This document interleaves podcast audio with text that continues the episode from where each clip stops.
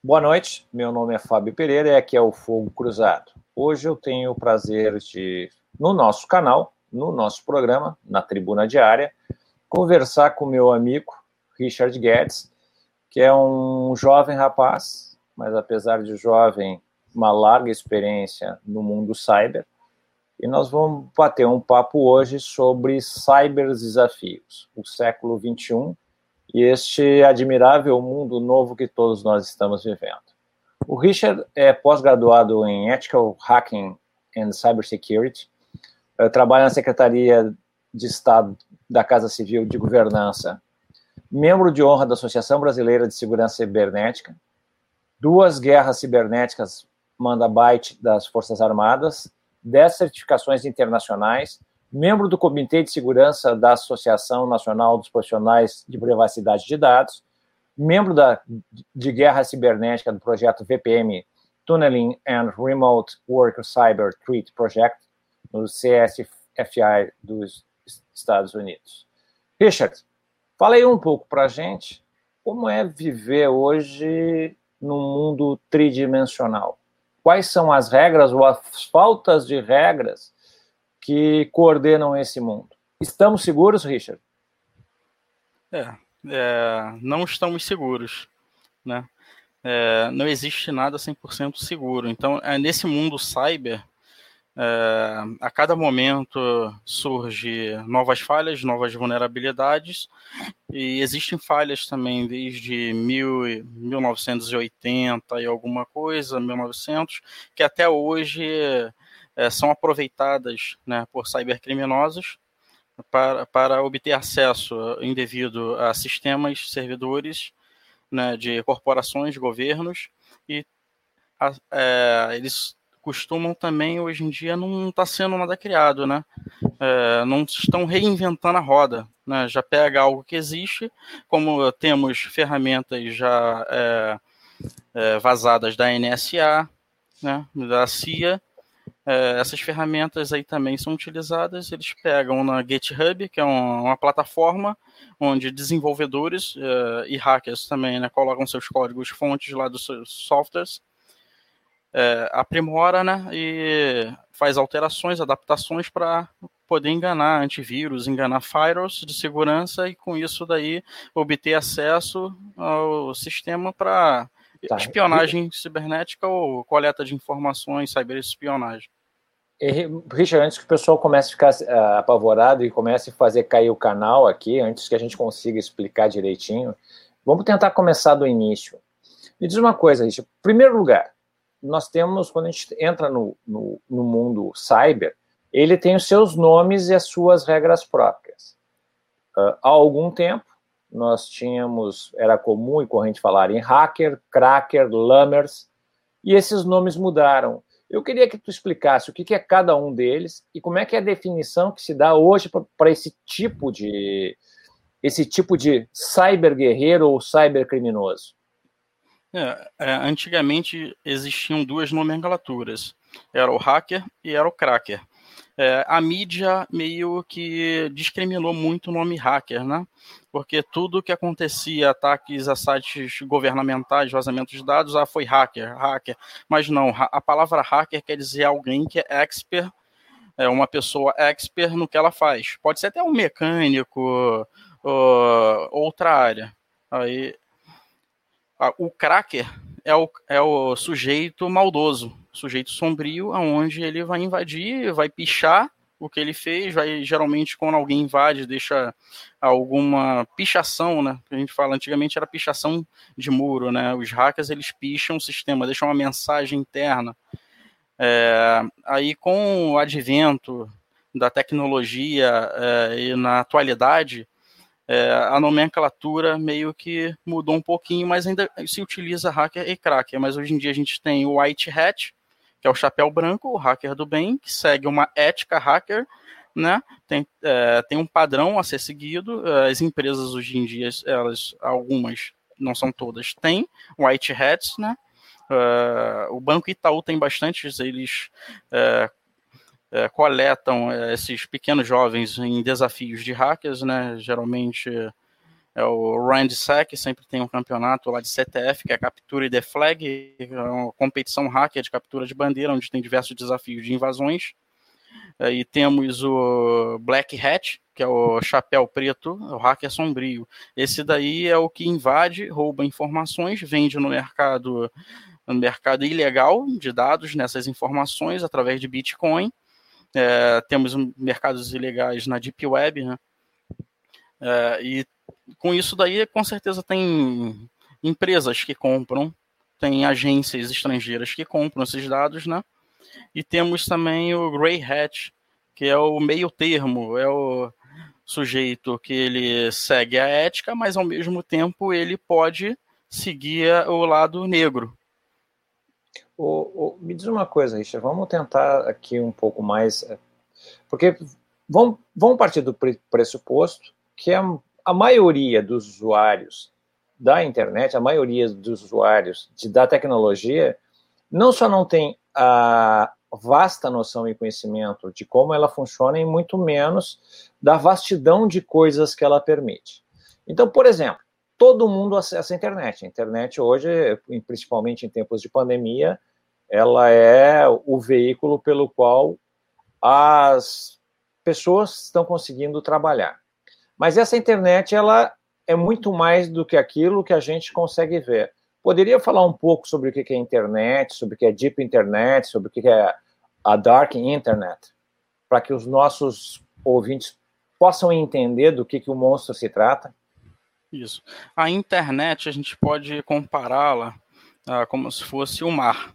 A gente tem o mar, tudo que está em cima do mar, a gente é internet. É o Google, Yahoo, é, Microsoft, ali, Outlook, os e-mails, os provedores, é, tudo que é legal, tudo que conseguimos enxergar por meio do próprio de uma pesquisa no Google é a internet que a gente chama de surface. Quando com, começa a mergulhar, aí a gente tem a Deep Web. Aí são a Deep Web são sites, é, fóruns na, na Deep Web que não são indexados pelos provedores de busca, como o Google, como o Bing, né, o Bing, como, depende como qualquer pessoa vai falar, da Microsoft e outros index, indexadores. E temos a Dark, Web. A Dark Web, é, é, o endereço totalmente criptografado. E, e geralmente tem um mecanismo para ser acessado, não, qualquer, não é qualquer pessoa que consegue acessar, tem que ter um conhecimento. É, é a Dark Web tem a rede Tor, é, o Tor tem até o site do Tor, qualquer um pode ir lá, baixar, é, se conectar na rede Tor e acessar um endereço que é ponto único e é como se fosse tem um, uma, vou chamar de criptografia, um endereço todo uh, alfanumérico que a pessoa vai conseguir acessar, mas é, lá tem coisas ilegais, como também tem coisas legais. O, o Richard me diz uma coisa. Sexta-feira conversando, ou estou lendo um pouco sobre a, a, a Dark Web, principalmente onde tudo que é, que, que é de ruim acontece. Uh, lendo também sobre o Tor, o Tor seria mais ou menos um sistema que vai construindo pontes de um provedor para o outro, enganando as possibilidades de, de ser de ser plotado, de ser identificado, e é quando passa essa, quando depois de construir as pontes e, e, e ultrapassa esse caminho, ele destrói as pontes. É assim que funciona. Como é que funciona o mundo dark, o, esse acesso no mundo dark, o Richard?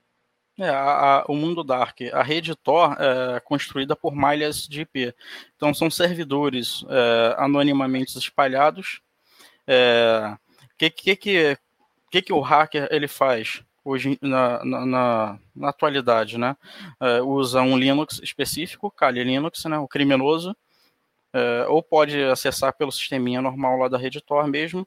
Tem um software chamado AnonSurf, eu tenho outros também. Esse AnonSurf ele configura no Linux. É, a partir disso daí ele se conecta na rede Tor e nisso daí ele já está conectado às malhas de IP, de IPs, Mas, né? Me, me, diz uma coisa, Richard, e, e, o que, que acontece nessa Dark Web? Quais são os grandes desafios desta Dark Web? Quais os crimes mais frequentes que, que são ali detectados, Richard? os grandes desafios e os crimes é, são os fóruns, onde é, a gente pode comparar também, que teve aquele grande atentado em São Paulo, o jovem entrou na escola, uma, com isso daí ele, com machado e mais um, alguma outra arma branca, eu acho que é arma de fogo, é, fez uma grande chacina. Ali é, tem, um fórum, tem fóruns, né, onde vai ensinar a pessoa táticas de guerrilha ou tem fóruns também que é chamado de camadas, né? Como se fosse aquela cebolinha da rede Tor, onde tem cada camada é tratado um, um assunto. Então tem é, camada de pedofilia, onde tem vai ter imagens onde as pessoas vão comprar imagens de, de crianças, né? É, também tem assassinos, é, venda de drogas, e, mas hoje em dia eu não considero a Dark Web, Deep Web como seguro, né?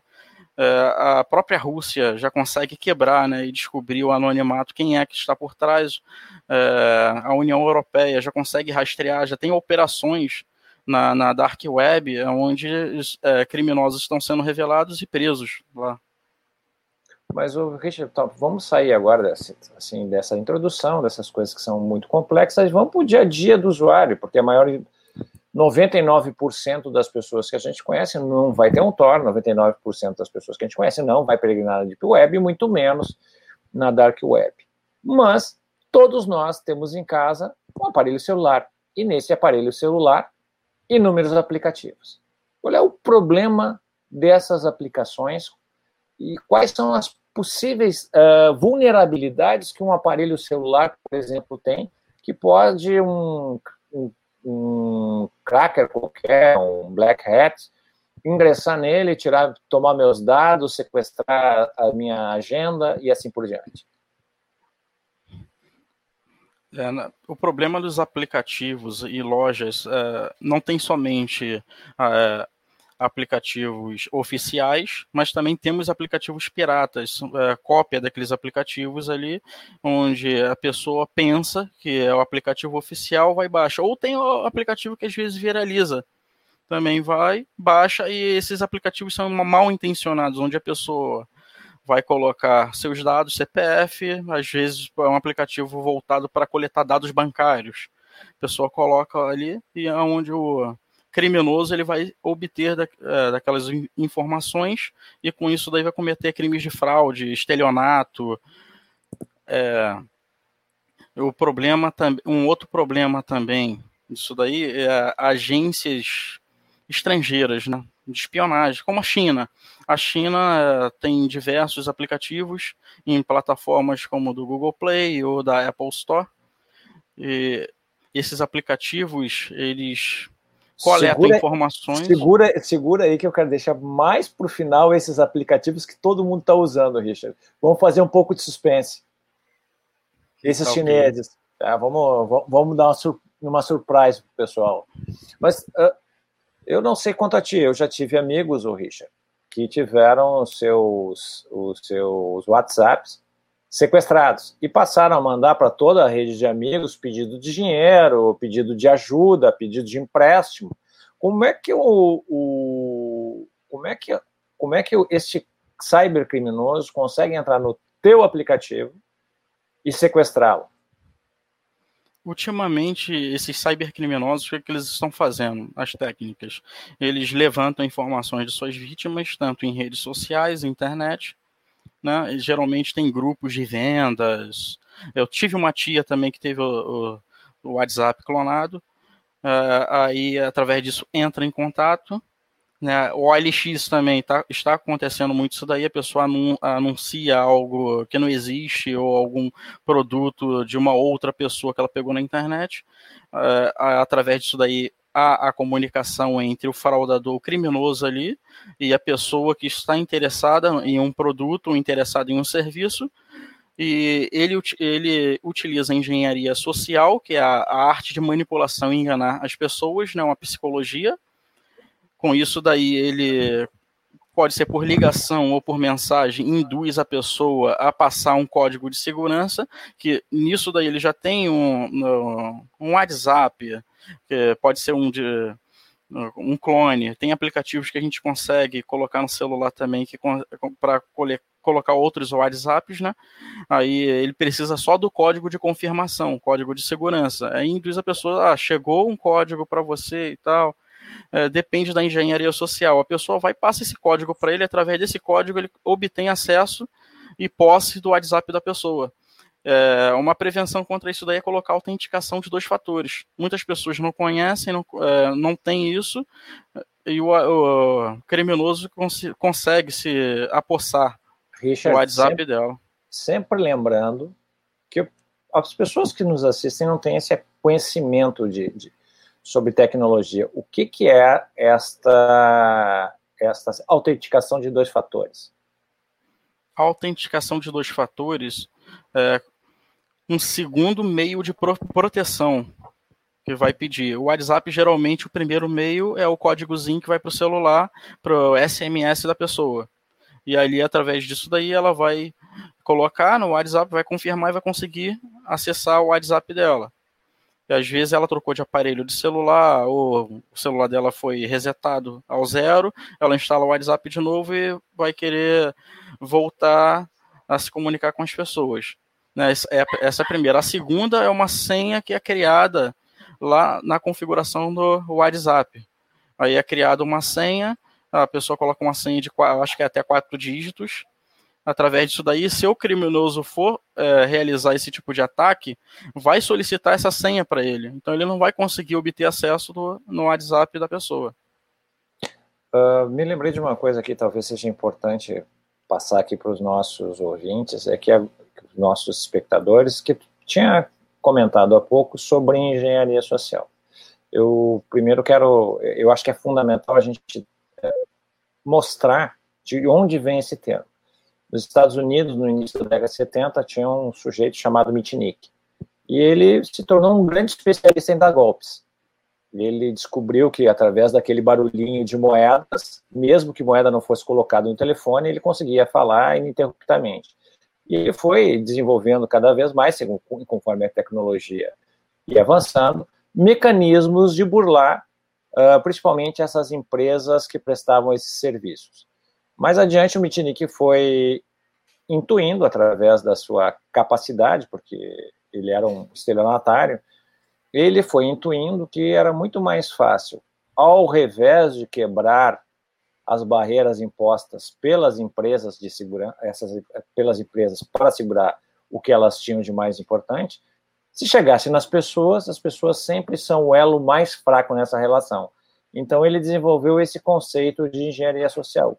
Como, por exemplo, se eu quero saber o que tem está acontecendo em determinado prédio, basta eu ser simpático com o porteiro que ele vai acabar me contando tudo. Isso é engenharia social.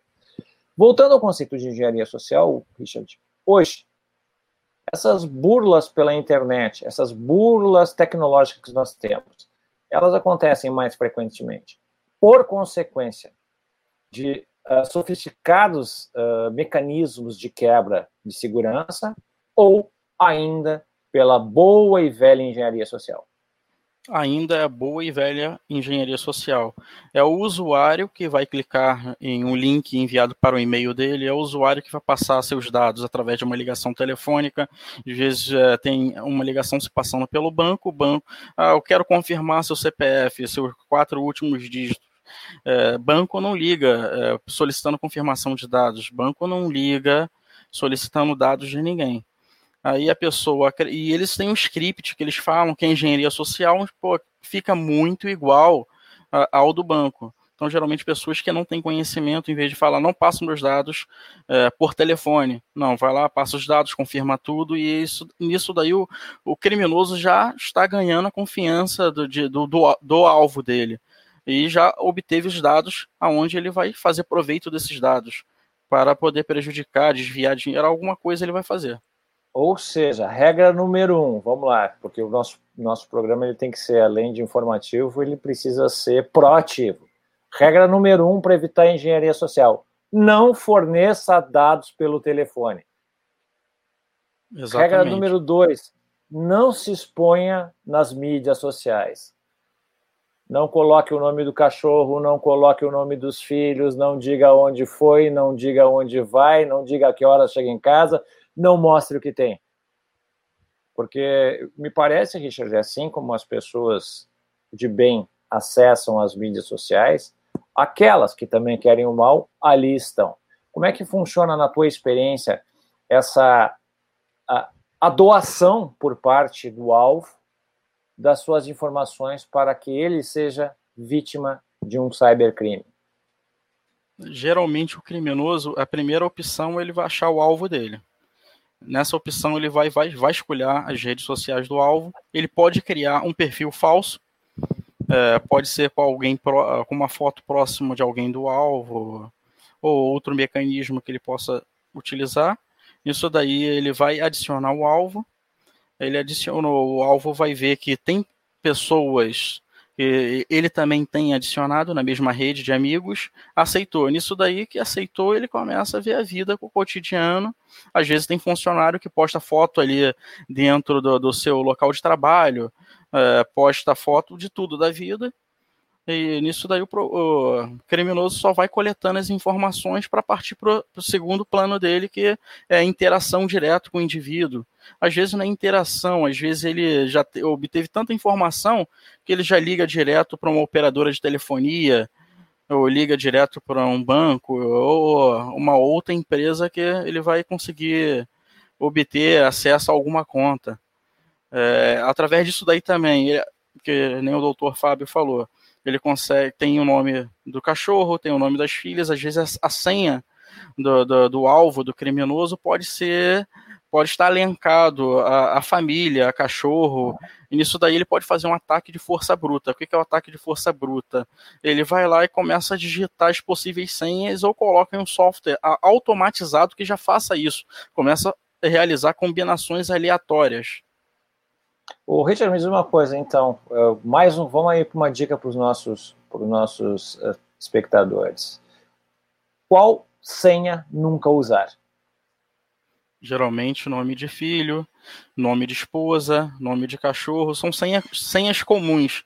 A senha sempre tem que ter um caractere com data letra de maiúscula. Data de aniversário está liberado, então.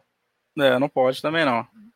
Geralmente a senha tem que ter letra maiúscula, caractere especial, números, alfa, tem que ser alfanumérico e grande para poder dificultar bem, mas tem que ter caractere especial e letra maiúsculas também.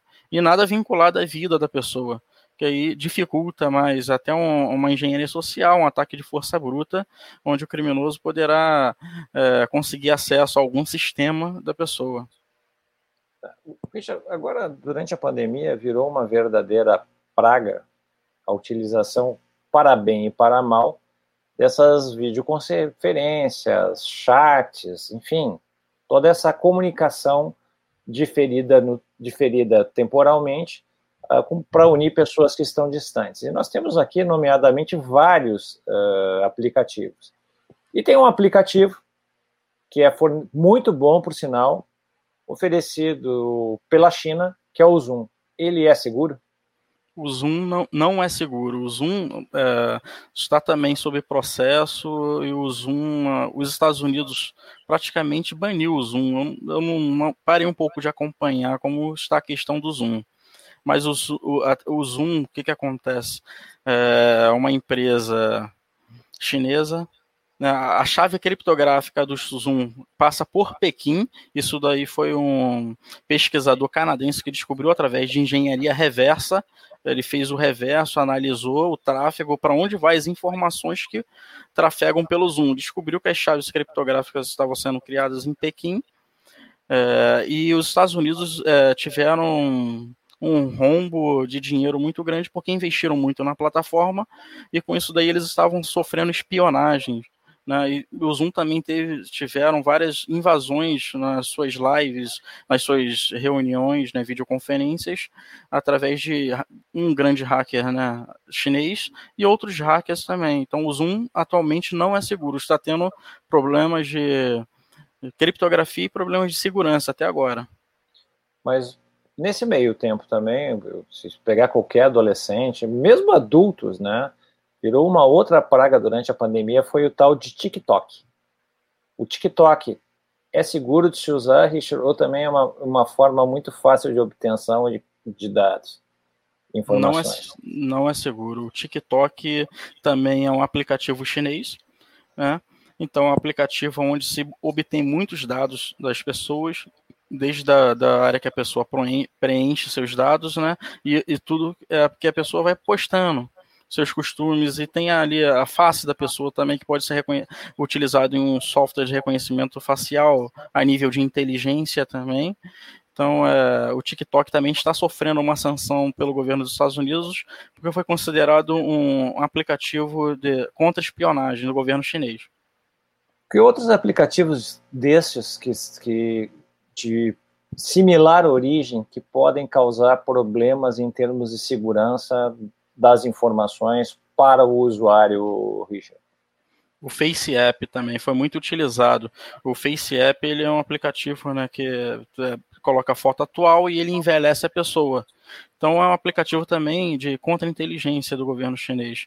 É, esse aplicativo, através disso daí, o governo chinês coleta todas aquelas fotos, vão, vai, para o banco de dados da China, que é a foto atual, mas a foto envelhecida, e através disso aí o governo chinês ele já, ele já tem já todo um mecanismo de vigilância por câmeras de segurança utilizando inteligência artificial de reconhecimento facial.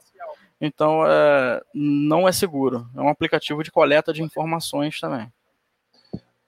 Tem o, o Telegram, por exemplo, ele é um, é um sistema, ele é russo. As chaves criptográficas deles deixam backdoor, o seguro, ou também se deve ter receio, Richard? A chave criptográfica do Telegram é segura. O problema do Telegram, pelo que eu vi, foi a é, ligação por é, áudio chamada. Através de uma ligação, um criminoso consegue rastrear seu IP através disso sabe sua localização e seu IP, ele tendo isso daí, consegue comprometer o roteador da, do celular. Né? É, ele vai acessar via é, Linux, os mecanismos web qualquer, né? vai verificar uma vulnerabilidade do roteador, vai ganhar acesso nisso daí, já está com acesso à sua rede. E o Telegram também é questão de links e tem sites também que consegue é, visualizar conversas de grupos de, do, do, Telegram. Tem, eu não me recordo de, do, dos sites atualmente, mas dá, dá para fazer uma OSINT, que é inteligência em fonte aberta, para se obter informações de, de, de, Telegram ou de pessoas também. E o WhatsApp, Richard? O WhatsApp. o nível de segurança dele? O WhatsApp atualmente a criptografia está com nível de segurança bom, mas vira e volta o WhatsApp ele tem uma, uma questão de vulnerabilidade. Vira e volta aparece algo novo e, e, pelo incrível que pareça, o Facebook ele consegue resolver rápido, mas a última vulnerabilidade era enviar uma foto com código malicioso onde se obtinha é, acesso ao WhatsApp da pessoa. É, tem, e vai, vai aparecendo, é normal aparecendo, aparecer vulnerabilidades. Richard, me diz uma coisa, quais o qual ou quais aplicativos tu não usaria de jeito nenhum? Não, Face App, TikTok, hum, mais aplicativos. Aplicativos que eu vejo é, que não, não é da Microsoft, é do, ou são oficiais, né? Então eu vejo lá na loja, vejo comentários, procuro saber mais sobre o aplicativo. Então tem bastante aplicativo. Teve um, um, aplicativo também, uns dois anos atrás, foi criado para alistamento militar, que foi um aplicativo fraudador, né? ele estava coletando dados da, da, das pessoas, né? Então esse é, é, um aplicativo que não era oficial, várias pessoas baixaram e colocaram seus dados ali, como se fosse se alistando. Então foi um grande problema. Ô, Richard, vamos lá. Uh, como eu disse, programa é bom passar rápido, né? Mas vamos lá, assim, daqui a pouco a gente vai ter que encerrar.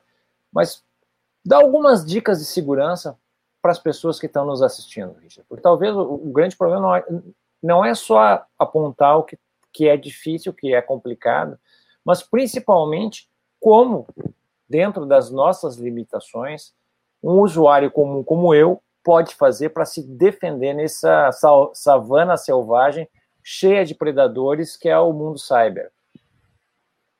É, não clicar em links é, duvidosos, Às vezes tem links que estão ocult, ocultados, encurtados. Quando clica ali, abre o link verdadeiro. Através disso pode ser baixado um backdoor ou fazer envenenamento do, do navegador ou outro tipo de malware, né? Que possa infectar um ransomware.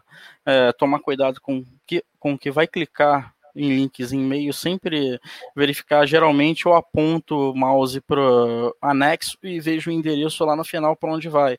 Por aí eu vejo, opa, isso daí é um vírus, isso daí é um spam, eu vou denuncio na caixa de e-mail. É, toma cuidado com quem vai clicar com, com compartilhamentos, né? as pessoas saem compartilhando tudo no WhatsApp. Então, as mídias sociais é um excelente meio para se fazer, né, as agências de, de inteligência cibernéticas que existem por aí, que são chamados grupos de ameaça persistentes avançadas, APTs, né, de, de estados, é, utilizam para fazer operações cibernéticas. Isso daí vai compartilhando até infectar ao máximo para poder espionar ou utilizar essas máquinas como zumbi para fazer ataques em massas ou em infraestruturas críticas. É, tomar cuidado com o que vai clicar, com o que vai falar, com quem vai falar na internet. É, não, não passar nenhum dados para nenhum estranho. E me diz uma coisa, Richard. No Brasil, nós temos um problema severo com os nossos black hats, com os nossos crackers, ou no Brasil está tudo tranquilo, as pessoas, a maioria é hacker, é tudo do bem? Não, não está tranquilo. No Brasil a gente tem grandes hackers, né? Aqui temos também é, hackers que não são legais, né? São blacks. Tem muita, muita, uh, vou chamar de script kids, né? São os hackers jovens que estão começando agora, uh, geralmente adolescente, e eles utilizam ferramentas já disponibilizadas por outros hackers, tipo Anonymous ou outro grupo aí, para poder derrubar um servidor ou se obter acesso, fazer um deface. Deface é, a pichação. Quando é invadido um site, eles deixam uma mensagem uma imagem, um protesto, né? É, e pelo que eu estou vendo também, certificado SSL aqui. Certificado SSL é seguro se for o site oficial. O S, é, o S, agora tem é, sites que é, vou chamar de são fakes, né? São eh, fugiu a minha mente a palavra, são clones, né? Sites clonados que são muito, muito iguais ao site original, que também utilizam o SSL, que é o cadeado verde. O cadeado verde não quer dizer que o site está seguro. Se for oficial, está seguro. Se não for, então está sendo muito, muito utilizado para aplicar golpe também. Coloca o cadeadozinho lá, aí coloca eh, um endereço, um endereço eletrônico muito igual a um site bancário, e nisso aí a pessoa vai acreditar e ali ela vai preencher seus dados de cartão, dados de alguma coisa. E nisso daí já pronto, já ocorreu a fraude ali, a pessoa já conseguiu os dados dela. E, e, e vamos lá, Richard, assim, talvez a, cada, cada, cada coisa que tu fala vai gerando nas pessoas que vão te ouvindo cada vez mais inquietações. E, e a questão é, o que fazer neste mundo interconectado para não ser uma vítima de um golpe. Ah, há o que se fazer, manter antivírus é suficiente, precisa ter uma, uma interação entre o antivírus e o comportamento pessoal, é necessário ter um personal internet. Sei lá, Richard, fala aí para gente, porque lembra que eu sou um homem do milênio passado, né? Então é muito complicado para pessoas como eu, que tem um, um disco rígido, ainda formatado de forma analógica, sobreviver nesse mundo digital? O antivírus ele oferece uma segurança, mas é, os hackers eles estão sempre na frente, né? Sempre ah, se aprimorando. Eu falo hacker, mas é o black hat, né? É o hacker do mal é, estão sempre se aprimorando. É, quando o, Black Hat desenvolve algum mecanismo novo, algum spyware ou ransomware, ele, ele vai testar nos, nos melhores antivírus no mercado para saber se ele consegue um bypass lá. É, então, não é seguro, porque sempre eles sempre vai. A tecnologia muda a cada momento e as técnicas também é, se avançam e mudam a cada momento. Então, com certeza, a gente não está seguro e antivírus não, não é seguro. E uma, pelo que eu estou vendo aqui também, é uma façanha né, de algum hacker brasileiro, né? Tivemos um grande hacker que foi preso lá em Minas Gerais chamado de Vanda The God, The God, né? É, invadiu aproximadamente quase 200 sites em um ano, entre site governamental do próprio MP, governo de Goiás, né, do Exército Brasileiro, é, do governo americano, austríaco, australiano, canadense, invadiu diversos se pesquisar na internet, ele ficou bastante famoso, né? Entrou hall, né? Mas é, foi preso em dezembro do ano passado, porque por um mole que ele deu, é, utilizaram é, inteligência em fonte aberta, né, mais infiltração no grupo desse hacker, e ali ele foi querer ficar se amostrando muito, dar uma de muito esperto e foi pego. O Richard, é, me, me, diz uma coisa, assim, porque o o fenômeno é o seguinte: a tecnologia está sempre mudando. Tudo que a gente sabe hoje de concreto, como certeza, amanhã já não é mais. O que eu tinha de segurança hoje, ou de padrão de comportamento, ou padrão de, de ingresso na, na, nas redes, também já não serve mais para o dia de amanhã. Mas a gente tem aqui, a gente está a um passo de uma nova revolução. Ninguém sabe quando ela chegará, mas ela chegará. Hoje nós temos muito avançadamente a questão da inteligência artificial, que está mudando as relações, que está mudando, inclusive, uh, propiciando uh, muitas coisas, até as, as, fake news profundas, como criando uma pessoa, um avatar com o mesmo formato do alvo, falando, dizendo coisas que nunca disse. E nós temos um passo mais além, que é a computação quântica, que quando chegar, tudo que a gente conhece acaba, recomeçando uma outra história que ninguém sabe ainda como será. O que, tu acha de tudo isso, Richard? É, a computação quântica, o, o, perigo que ela representa atualmente é, é quebra de criptografia. As criptografias atuais que a gente pensa que estamos seguros, quando chegar a computação quântica, ela vai quebrar uma criptografia em questão de segundos, porque é, é, o nível de processamento é, é nível quântico, né? É, então isso daí já está sendo discutido bastante pelas comunidades, né? Até de privacidade de dados, né? É, estão bastante preocupados. O Richard, agora já estão quase 40 minutos aqui, encaminhando para o nosso final. Uh, o que, que poderia nos dizer o que, que o futuro nos espera? Qual a tua mensagem? Se tu pudesse dar uma mensagem tua para ti daqui a 10 anos, o que, que tu diria? O futuro, hoje em dia, está tudo conectado estamos caminhando para uma comunidade que, onde o celular daqui a pouco está, já está passando, né? Uh, um notebook, um computador, o celular a gente já tem tudo, o celular tem um, um processador já bom, né? um nível de armazenamento bom. É, estamos caminhando também para a área de biohacking, né? Onde essa área aí se unifica. É, medicina com a área hacking, tecnologia, tem até uma série no Netflix que fala um pouquinho mais, é, modificações genéticas, né, implantação de chips, então, é, também isso, com isso daí vem um perigo também, a parte de que se produzir um vírus, né, para população, né, que tenha chip ou população que seja humanoide, né, tenha um braço é, mecânico, metade robô, ou coração mecânico, então é, é, esse daí é o futuro. Sabe, Richard, quando eu era criança tinha uma série, Cyborg, o Homem de 6 milhões de dólares. Ele era, depois de um acidente, ele foi formado de várias outras peças. Mantinha ainda a estrutura de homem, mas tinha algumas partes dele que eram cibernéticas, por isso Cyborg. Tu está me falando que, na verdade, o futuro já chegou. Não, o futuro já chegou.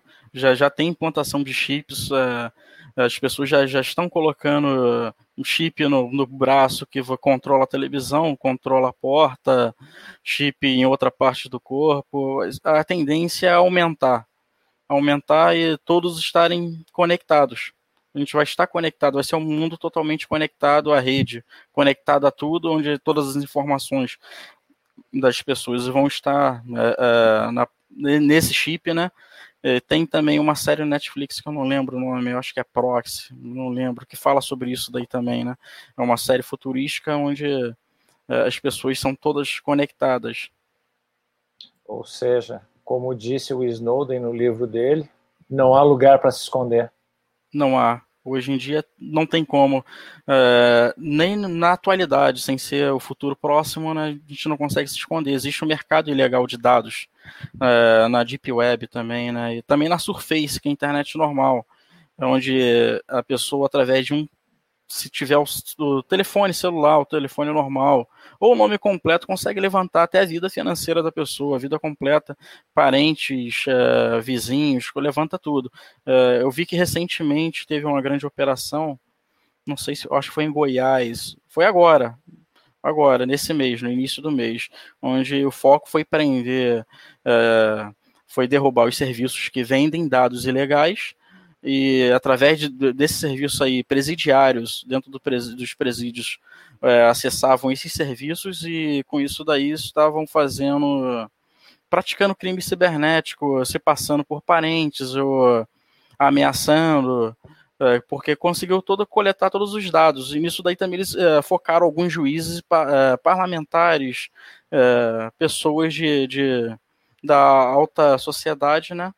para poder conseguir, é, cons conseguir o dinheiro. Aquele golpe aplicado em WhatsApp também. Richard, tuas considerações finais aí, encaminhando para o final, o que, que tu tem para dizer como para encerrar o nosso programa aí para os nossos ouvintes, meu amigo? O que eu tenho que dizer é que o futuro está próximo, né? É, a gente pensa que o futuro está é, lá na frente, mas não. Está, a, a humanidade, né, a tecnologia está é, caminhando muito rápido. Gente, é, tudo que é passado em filme, foi passado em série, já está ocorrendo. Então está passando tudo rápido. Então a gente não, não tem mais segurança. Bom, Richard, eu te agradeço, apesar de que hoje, depois que eu terminar, eu vou doar o meu computador, vou resgatar minha máquina Olivetti, nunca mais terei celular. Mas eu te agradeço, Richard, foi um, é a primeira de muitas conversas. Eu acho que isso é só para alertar. Eu acho que nosso, nosso bate-papo eu te convidei, na verdade, é para sensibilizar as pessoas de que a vida via a tecnologia tem outras regras às quais a gente precisa estar atento para não ser vítima de um crime, para não ser vítima de um golpe. Eu sou Fábio Pereira, este é o Fogo Cruzado.